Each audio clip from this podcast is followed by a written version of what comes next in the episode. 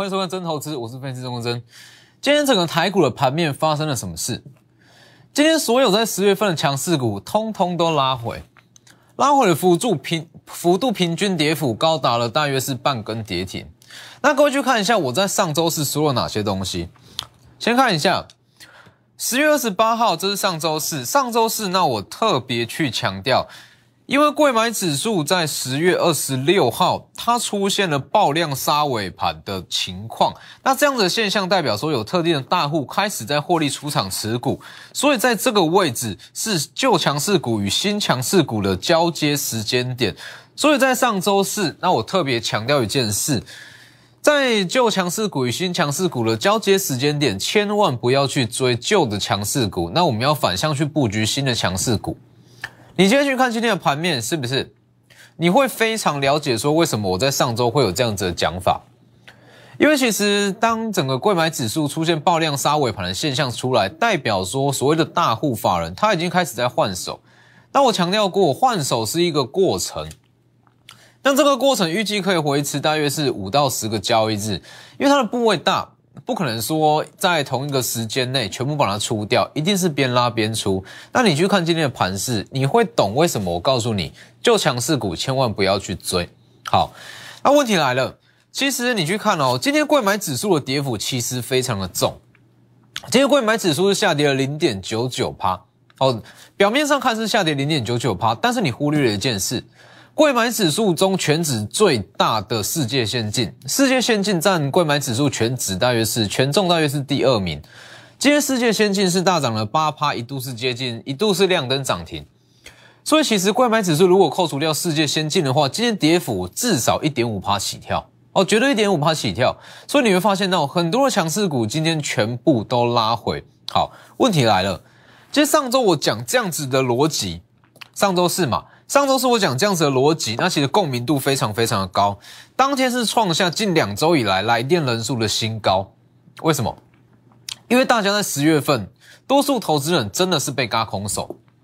那这样一路嘎一路嘎，其实它已经到了临界点。那其实今天的指数，其实期货盘它一开始在开盘，它是直接开高上去，又加上昨天美股四大指数通通都创高。所以其实今天的台股在一开盘的状态，它可以算是最后一根稻草，直接压上去。那我相信很多投资人在今天一大早都去追强势股，因为你已经受不了，它是一个临界点。来，你去看哦，我先带各位看一下这里，从这一段开始，其实有这个换手现象，大约是从这一根。哦，小小的上影线开始一路往上拉。那今天早盘在往上开高，其实对于空手的投资人来讲，是非常的受不了了，非常的痛苦。他一定会追进去。好，重点来了，今天早上追进去，那结果今天的尾盘直接杀下来，怎么办？现买现套，出现短套的情况，该怎么去解决？放心哦，如果说今天早上追的高点，绝对有办法去解决。等一下再来讲，先加入我的 Light。加入我 Lighter 跟 Telegram，ID 都是 W 一七八，在我两大平台 Lighter 跟 Telegram，这是以盘中讯息为主，这平均一天一折。那最重要的是，我有预告十月份营收有机会创新高的十档股票，第一档叫做二三零三的联电哦，十月预估营收哦目前都还没公布。那再来是在这个月我特别加预告了一档台积电十月份的营收有机会。怎么样？自己去加入去看台积电，代表说加权指数。那加权指数怎么走？其实跟台积电十一月的营十月的营收也有很大的关系。记得加入去看很重要。好，那其实目前整个逻辑就是这样。目前已经到今天为止，那整个盘势是符合我上周所讲的嘛？旧强势股与新强势股，它在去做交棒、去做交接，所以旧强势股千万不要追。要是续报当然没有问题。但是如果你是空手想去切入，或是获利出场了一笔资金想要重新去投入，一定是朝向所谓的新强势股。好，那你说这样子换手现象，因为你去看上周是讲过的嘛，大约是因为出现这样子换手现象是在上周的上周二十月二十六号杀尾盘，特定大户开始出清，这是落在十月二十六号，那这是一个过程。这是一个大户在换手的过程。那这个换手的过程，我们就抓十个交易日好了。那十个交易日大约从上周二开始往后推算，大约就是一直到下周二，这是一个过程。好，那你们说，那下一波主流从什么时候出来？其实，在上周我有特别讲过，说真的，坦白讲，在这个时间点，你看不出所谓的下一波的主流，因为不管是大户还是法人，他都还在做持股的转换。好，那你说什么时间点？因为有十个交易日嘛，十个交易日就是两周，什么时间点才是最佳的买进时间点？最佳的布局时间点？我先给各位一个结论：最佳的布局时间点跟黄金的买点，新强势股的黄金买点，就在本周四五。跟下周的一二，为什么会这样说？来，我带各位看这个完整的逻辑哈。这里完整的逻辑长这样，你一定要先搞懂这个逻辑，你才会知道说为什么黄金布局时间点是本周四到下周三，黄金三个交易日。我们先从一开始的逻辑开始看。上周二十月二十六号我讲过嘛，大户开始换手，往后推十个交易日，大约就是下周二这十天。好。这十天里面，什么时间点最适合布局？那其实所谓的适合布局，也就是说，代表说台股要有震荡，指数要有震荡，它才会有新的一个买点跟切入点进场。好，什么时候会有最大的震荡？就是本周四。本周四有两件非常非常重要的事件，国际事件。来看一下这里，本周四十一月四号，联总会 FED。他会去召开十一月的利利率决策会议，这是第一件事。第二件事是 OPEC 的部长级的会议，它也在同一天召开。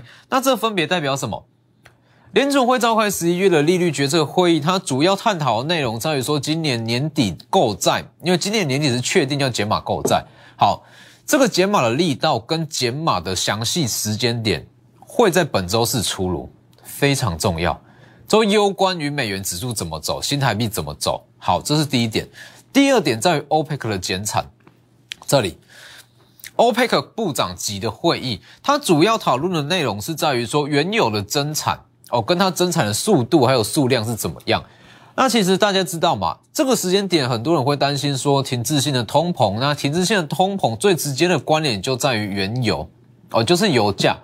所以其实如果说去探讨说啊，那这个原油要怎么样去量产，要怎么去增产跟数量，它会非常直接去决定到短线上油价的走势。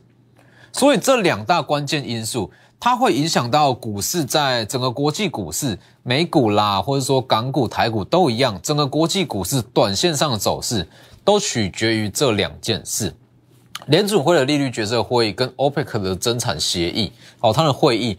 所以重点来了，你有没有看出来？来这里再看一次，上周二到下周二，十月二十六到十一月九号，这是一个转换手的时间点，主选转换时间点。好，那这之间又有这两件事，在十一月四号，代表说这两件事情过后，也就是本周四过后，这两件事的结果出炉，那整个国际股市，不管说结果是好坏哦，其实也没有所什么所谓的好坏啦，虽然就是说。联准会的会议结果出来，那这个 OPEC 的讨论的决议也出来，它其实没有所谓的好坏，就是说看短线上怎么去影响油价跟股市而已。好，不论如何，这两件事是非常重要的国际事件，它一定会导致说不美股或是说台股出现比较大的波动，不管是先上后下还是先下后上都好哦。不论如何，它就会造成波动，那只要有波动，就会有买点。尤其是对很多个股来讲，可能说你这个时间点你想买买不下手，想追追不进去，那我跟你说，新的买点就在这两件事之后出现了震荡。所以来本周四到下周二是黄金三个交易日，你一定要把握这三个交易日下去做布局。本周四到下周二黄金三交易日。把握这三个交易日下去做布局，或去做一些持股的转换都好，反正这就是一个新的机会。那如果说你在今天早上，那万一真的是有追进一些强势股，那也无所谓，反正今天最差最差，那你就是被套个可能说五到十趴，这都还有解，一样是用利用这三天整个主权转换的时间点下去做转换。那很多人会说，好，那这个时间点，其实你去看近期这几档的强势股，来这里，包含像是深茂哦，今天算是很强，深茂啦，中探针今天也是拉回，汉磊今天也是拉回，还有说像是爱普啦、智源，今天通通都是拉回。你说这些股票这些强势股拉回，我是不是可以去找买点？来，我跟你说，这个观念绝对不对啊！就像是我在上周所讲的嘛。法人大户，那跟一些市场派的大户，他要去做换手，他没事不会再重新去跟你买相同的股票，等于是说，在这一段的强势股，尤其是说，其实十月份会有这么多的强势股，是很多的个股它在走所谓的嘎空，包含像是智远，包含像是宏达电、中探针跟汉磊，它都有一点嘎空的味道在。那既然是嘎空的话，拉回能不能买？不建议哦，不建议。所谓的高空，它一波走完之后，那你如果说要再去切入，其实那个力道是不足哦，因为空单该回补的都回补掉了，那下一次要起涨，其实它就是又回归到基本面。所以其实在这个时间点，你说今天很多的中小型股都杀尾盘，在午盘时间点都下杀，我要不要去低接？绝对不要哦，绝对不要。我这样讲好了，十一月的行情会跟十月一样好，这是没有问题。个股行情会跟十一月一样好，但是族群绝对会不同哦。你不要妄想说汉磊啦，好资源啦，拉回之后十一月还要再复制十月的走法再涨一次，不可能哦。甚至说深茂好了，深茂你说这个位置它短线涨四成，还要再继续涨四成吗？有难度。等于是说旧的强势股，它有机会再往上攻哦，它有机会再继续创高，但是你说它要再复制十月的走法，绝对没有办法。哦，所以在这个时间点的新强势股绝对不会是上一批的旧强势股，所以就像是我近期一直在强调，其实新的强势股它主要会着重在所谓的可能像是第三季的季报，或者说十月份的营收会着重在这一块。反正总之这是一个新的进场机会，因为我知道说从这几天啦，就是说在这里这几天，其实这真的是对于空手者。一天比一天还要煎熬，真的，一天比一天还要煎熬。对于空手投资人来讲，每天都希望它拉回，是吧？做股票嘛，最难受的就是被嘎空手啊，所以每天都会希望它拉回。那我跟你说，机会来了，而且最关键、最黄金的三个交易日就来了。明天可以再观察一天，无所谓。好，但是本周四、本周五一直到下周二，这之间会酝酿出非常非常多的买点，一定会有很多买点。那当然说，就有了强势股，不建议去追。续报是没有问题，不建议去追。那在本周其实也有转进几档说新的强势股。那今天就先公布一档，我先让各位呃先试个水温。当然是不建议去追价。来这里，二三三八的光照算是本周的新强势股。那这一档不建议去追价，好，毕竟说它的买点已经过了。二三三八的光照其实就是在这一段时间。好，这段时间重新去布局的一档股票，那包含说像上周，哦，上周有来电的投资人说，哎，怎么去切入？有没有什么新股票可以买？通通一律都是先买光照。好，那你去看，今天整个购买指数跟一些中小型股哦，杀到杀到见血，那平均跌幅都是五到十趴以上，呃，五到十趴左右。光照今天一度是亮灯涨停，这里。一度是亮灯涨停，中场还是涨了五趴以上，是不是？这叫做全新的股票。这是举例，不是叫你去追。我再强调一次，光照股性没有到很好哦，不要说往上拉，然后就去追价。所以其实像这样子的逻辑，就是我一直在强调，所谓新新强势股是说法人琢磨比较少的一些个股。那有个重点，不是说跌得够深就叫做新的强势股，像是敦泰、天域、联永、细创这些股票，DDI。或者说机体 IC 面板这些，这些因为成熟制程报价是在上涨，它在年底之前没有办法回到原本的价格，所以请避开像这类型的股票，新强势股才是你该去买进的。那还有另外一项重点在于说，IP 整个细资材族群，整个细资材族群其实近期很多人在问啊，说爱普能不能买，智远能不能买，四星能不能买，日一旺能不能追？那我跟你说，这些都不用追。因为整个 IP 股，就像我讲的，请记住一句话，在第四季 IP 的涨势会休息，但绝对不会结束。那想要去体验这样子 IP 的行情，我跟你说，在这三天三个黄金交易日，也是一个关键的切入期。所以把握广告时间。如果说你在今天早上不小心去追高，一定要利用这三天下去做处理。把握广告时间，直接来电来这里。黄金三个交易日，好，直接来电。我们先进段广告。所以其实这个时间点，你可以把它视成是第四季的全新开始。我们讲第四季，我们用单月来计算太狭隘。以整个第四季来讲，它算是一个全新的开始。很多人在说啊，十月份我的张数买不够多，我的部位放入的不够多，怎么办？没有关系，这个位置就是全新的切入点。除了一些数字够强的股票以外，那再来就是 IP，就是一个大主流，第四季的大主流。好，那不管怎么样，其实在整个第四季选股重点跟下一批新强势股的重点还是不变，不要把做梦题材、做梦行情当成是它主要上涨的动力，这很危险。哦，这很危险。做梦题材只是加分项目，我一直在强调。对于汉磊来讲，第三代半导体是它的加分项目；对于深茂来讲，低轨卫星是它的加分项目；对中探针来讲，电动车是它的加分项目。但是共同点是，他们本业的数字都很好，所以做梦行情没有办法当成是一个主要的依据啦。那再来就是 IP，我先讲一下 IP。以整个 IP 股来讲的话。就像我讲的，在第四季是 IP 系制裁的认列旺季。哦，整个第四季应该说从第三季整个下半年开始，几乎整个 IP 股，从智远、四星、M 三一、力旺到爱普，每一档通通都赚过，通通都赚过。从六月份我就开始讲 I，就开始讲 IP，IP，IP。哦，整个细制裁族群在第四季一定会涨。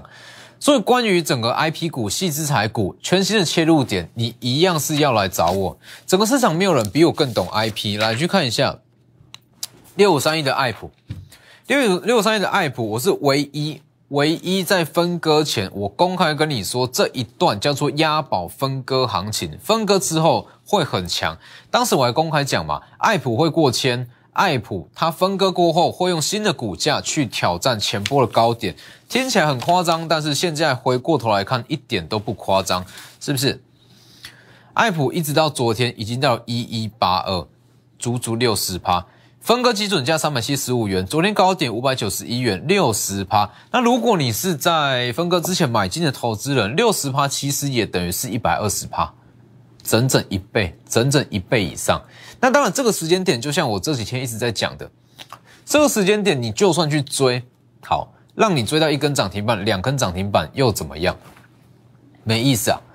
好，一定是说要等它拉回，我们把部位慢慢建立起来，等到它起涨，所有部位一起获利，你整个获利的幅度、资产上升的幅度才会大，才会真的有感。除了爱普一样以外，像是智远三零三五的智远也是一样。来，九月底全市场第一个跟你公开跟你预告，第三季的获利会季增三十趴以上。这一档低价 IP 就叫做智远。当时来讲嘛，目前剩仅剩少数几档低价的 IP 股，是不是？当时十月七号公开来就是智远，当时股价多少？不到一百二、一百一而已，讲得很清楚。今天的智远已经到哪里了？相信不用我再讲，它已经翻了一倍以上哦。所以关于整个 IP 族群来讲，你说这个时间点能不能买？当然是不建议，因为可能说明天、后天或是在下周一二会有更好的买点，不用急着在这个时间点买。但是你需要把资金准备好，把资金准备好，因为整个 IP 的特性，它波动大啊。那它波动大，也许说它的买点可能只有在盘中的一小时到两小时出现。那就马上收脚就拉上去，所以对于 I P 股来讲，新的切入点一样会是在这几天，请你把一笔资金准备好。I P 股从六月就开始讲，每一档都赚过，一直到第四季，你还有机会去体验整个 I P 的魅力。智源一个月内涨将近一百趴，爱普短短哦不到三周涨了六十趴，这叫做 I P 的魅力。好，那我讲过。其实 IP 的魅力并不是说任何时间点你都可以去体验啦，因为说 IP 这个东西，它的特性就是它的营收是以认列的方式去入账。既然是以认列的方式去入账，它不会没事去跟你在第一季、第二季就去入账，它一定是压到第三季或者说第四季，所以我才一直讲整个下半年，尤其是第四季，对于 IP 股来讲，还没有入账的营收，通通会入账，所以它的营收曲线很漂亮。好，可能说一到三季都平平平平平平，到第四季爆发，这就是 IP。所以你说，如果说错过这一次的买点，我跟你说，请你再等一年。请你再等一年，到明年的第四季才会回到 IP 的高峰，所以把握机会做 IP 也是一样，利用这三个交易日，好直接来电或者说直接私讯我的 Lighter 跟 Telegram，通通都可以。好，那我稍微再讲一下光照，说，诶，为什么旧的强势股不买？那我会去买光照，哦，主要是因为说。其实，在这样子交接的时间点，那它拥有特定利多的股票，它就非常容易吸引到一些特定的买盘进场，不只是法人，包含像是寿险、丙种都有机会去买。稍微讲一下，为什么在昨天我会特别去买光照，尤其是新加入的成员，我会去买光照。今天马上亮灯涨停，中场还是有五趴，至少强于八成以上的股票。好，主要是因为说。光照它上方有所谓的 CB 可转债在保护它的股价，下方有业外收益，所以其实就是说它下跌也跌不到哪里去啦。哦，它有一个 CB 在保护，那最差最差它的营收还有它的业外再再去贡献，所以数字也不会难看到哪里去，稳定度高。哦，但是我要再强调，光照的股性不好，所以当它拉起来。有持有可以续报，但是如果说空手，绝对是不建议去追哦。新的股票都准备好了，不需要去追光照这个东西，就是让大家看一下试水温。那你去看，其实以光照来讲，大家呃，它最让人诟病的地方是在于说，很多人会觉得说，光照它的业外太高了，呃，业外收益太高，等于是大家对于光照的了解会觉得，诶，它是不是本业不好，都是靠业外？但是我觉得不是。哦，光照的业外主要是来自于它的子子公司有福投资。哦，那有福投资本身就是一间投资公司。那你说投资公司它的营收在于说它去投资股票的一些收益，这没有错。